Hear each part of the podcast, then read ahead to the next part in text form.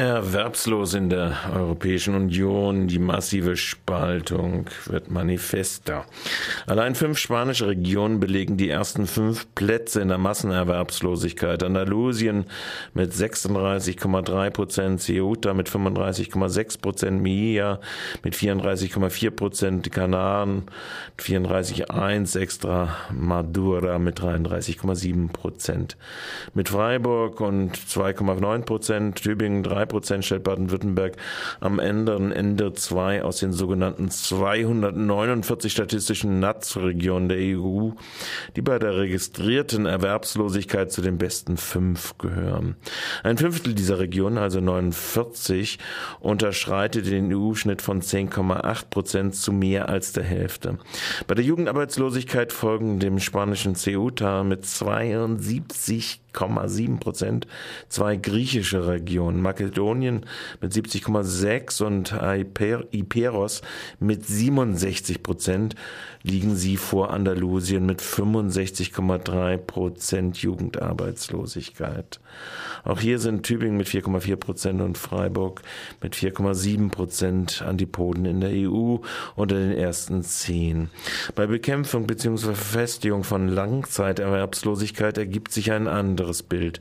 Fünf schwedische Regionen haben den geringsten Anteil an Langzeitarbeitslosen. Nur Oberösterreich auf Platz neun kann sich in den Top Ten in die skandinavische Phalanx positionieren. Die beiden französischen Überseegebiete Guadeloupe und Guyana mit 79,5 und 77,6 Prozent führen die Region mit den schlechtesten Werten bei der Langzeitarbeitslosen an.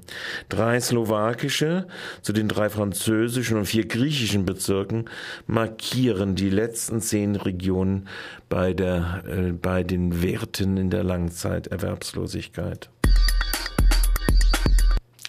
Nazi-V-Mann Corelli, Thomas Richter tot aufgefunden, hohes Risiko für baden-württembergische Nazispitzel.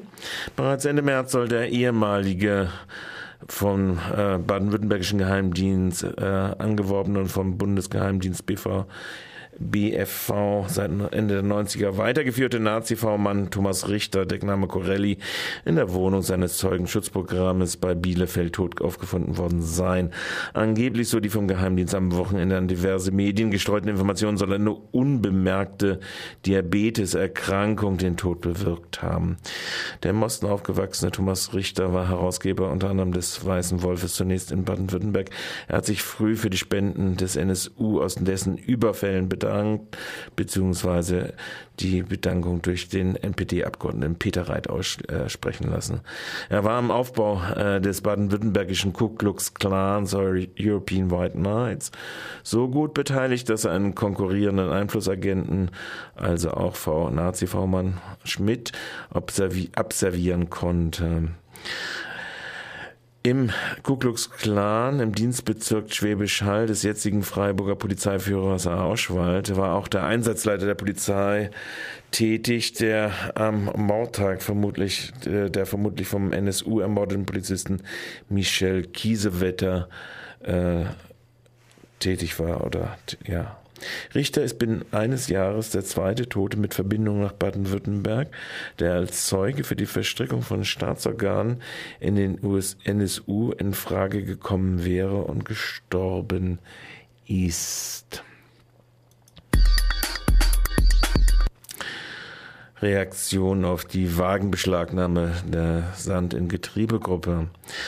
Neben Asten und verschiedenen gesellschaftlichen Kräften hat als erste gemeinderätliche politische Gruppierung die grüne Alternative auf die von der Stadt mit Poliz massiven Polizeikräften durchgeführte Beschlagnahme der 15 wegen der Gruppe Sand im Getriebe reagiert und die Beendigung der Obdachlosigkeit durch Herausgabe der verschleppten Wagen verlangt. Die grüne Alternative Freiburg-Gaff stellt zugleich heraus, dass eine Vielzahl von Stadträten aus nahezu allen politischen Fraktionen, allerdings keine aus CDU und Freien Wählern, sich für eine konstruktive Politik gegenüber der Wagengruppe ausgesprochen haben und eine Erörterung für Lösungen im politischen Prozess auch im Gemeinderat verlangen.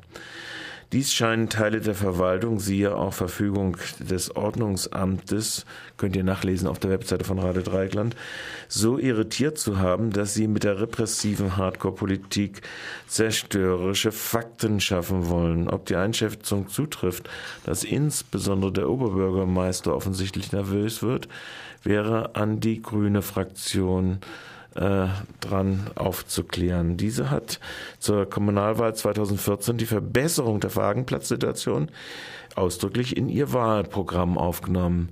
Jetzt wäre Zeit, der Rose zu sagen, dass sie blüht, werteste Grüne. Kiez 57, Verwaltungsgericht stärkt Freiburger Politik für Wahlbürger den Rücken. Obwohl die Auflage der Stadt Freiburg selbst für die Vorsperrzeitenpolitik im Baden-Württemberg drakonisch ist, das Lokal muss bereits um 23 Uhr statt wie gesetzlich zulässig 3 Uhr beziehungsweise 0 Uhr statt 5 Uhr samstags auf sonntags oder vor Feiertagen schließen, weigert sich das Verwaltungsgericht Freiburg in einer am gestrigen Montag publizierten Entscheidung die aufschiebende Wirkung des Widerspruchs der Kneipe Kiez 57 gegen den vom Ordnungsamt befohlenen Sofortvollzug wiederherzustellen.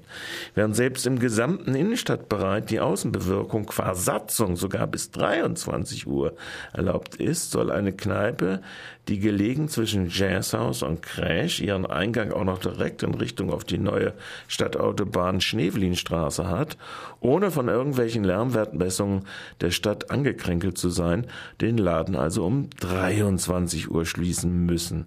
Der im Gegensatz zu allen Innenstadtgeflogenheiten Genehmigung bei Otto Mufti im Ordnungsamt von SPD Rubsam erlassene Schließbefehl wird nun per richterlichen Diktum in angeblich öffentlichem Interesse des Ruhebedürfnisses der Anwohnerin die höheren Wein verliehen.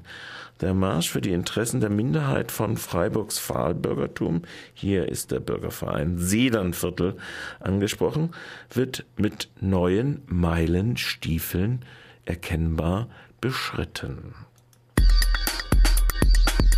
Last not least. UL fordert Messekopfneubau soll in den Gemeinderat. Also mit sechs bis sieben Millionen jährlich aus Steuergeldern. Der Freiburgerin hochsubventionierte Messekongress- und Konzertgeschäft der FETM soll mit einem Neubau als Kopfbau weitere Defizite generieren, bevor mal wieder hinter verschlossenen Türen der Neubau im Aufsichtsrat der städtischen Gesellschaft festgezurrt wird, würden es die unabhängigen Listen bevorzugen, eine öffentliche Debatte in einer der nächsten beiden Gemeinderatssitzungen äh, zustande zu bringen. Zitat, Standortkonzentration, Neubaukonzept, Architektenbeauftragung, Grundstücksübertragung mit der vorliegenden Rückgabelegung und die Finanzierung des Projekts sind für uns zum jetzigen Zeitpunkt so bedeutsam, dass wir diese Punkte möglichst zeitnah zum Aufsichtsrat und Gemeinderat zur Diskussion bringen wollen.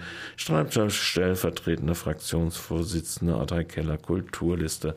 Da die UL nur sieben Stadträte zählt, braucht es noch fünf Unterzeichnende, um tatsächlich den Neubau Neubau an das Licht zumindest der gemeinderätlichen Öffentlichkeit zu zerren. Und das war's dann schon wieder mit den